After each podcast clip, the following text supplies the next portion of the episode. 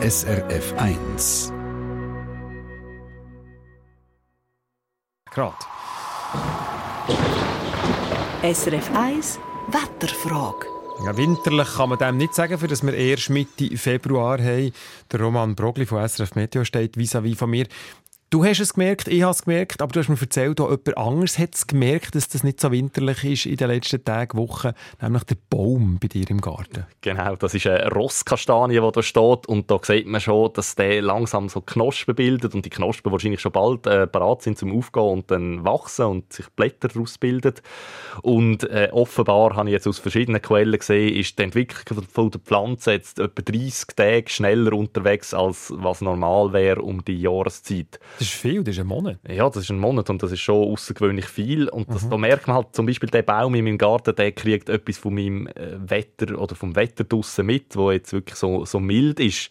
Und so ein Baum ist ja noch super, der, ähm, in dem Sinn, dass der einen Speicher hat fürs Wetter. Also ich selber vergesse ja nach äh, ein paar Tagen wieder, wie das Wetter letzte Woche war. Aber so ein Baum eben nicht, der kann das Wetter speichern. Also der speichert die Wetterdaten, ich nehme jetzt mal an, das macht er über Baumring und jedes Jahr gibt es dann einen neuen, oder? Ja, sobald der Baum eben wächst, also sobald Frühling anfängt, fängt, fängt er an Holz zu bilden. Und zuerst ist das Holz nicht so dicht, das wird dann hell und im Herbst gibt es ein dichtes Holz und das wird dann dunkel und so gibt es dann das eben das äh, Ringmuster.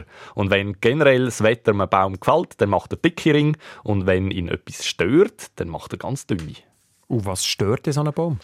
Um das herauszufinden, muss man den Baum eben ein bisschen kennen, beziehungsweise den Ort, wo der Baum steht. Also wenn man jetzt einen Baum nimmt, der in einer kühlen Region, nahe an der Baumgrenze zum Beispiel, steht, dann kann man davon ausgehen, dass es eher Kälte ist, die ihn gestört hat. Also wenn es lang kalt war, dann würde er dünne Ring machen. Und wenn es ein Baum an einem wärmeren Ort ist, dann ist es zum Beispiel eher wahrscheinlich, dass es zu trocken war, wenn er dünne Ring macht. Mhm. Wie lange kann man denn mit so einem Baum eigentlich in die Wettervergangenheit schauen, wenn man so sagen also ein einzelner Baum, der lebt vielleicht typischerweise so etwa 100 Jahre. Also so 100 Jahre zurück kann man einfach mit einem Baum, der noch lebt. Aber man kann so wie ein Puzzlespiel machen und verschiedene Bäume zusammensetzen.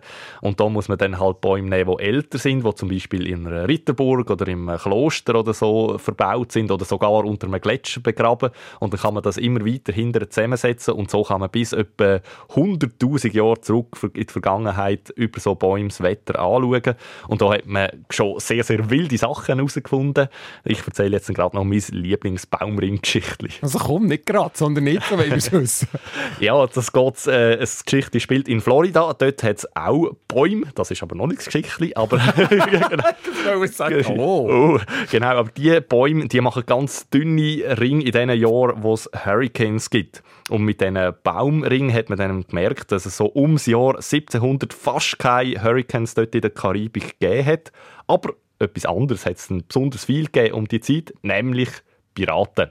Und das macht natürlich wettertechnisch Sinn, weil so Piraten, die brauchen ja Handelsschiff als Beute und so Hurricanes hätten Piratenschiff und Handelsschiff versenkt und darum wäre ja das beides fürs Piratenbusiness schlecht gewesen. Also keine Hurricanes sind super für Piraten. Also das heißt, man könnte sagen, je dicker Baumringe sind in Florida, desto besser für Piraten wie der Jack Sparrow aus Flucht der Karibik. Genau, der Film spielt übrigens etwa in dieser Zeit mit diesen dicken Baumringen.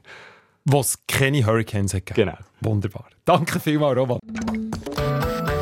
Eine Sendung von SRF1. Mehr Informationen und Podcasts auf srf1.ch.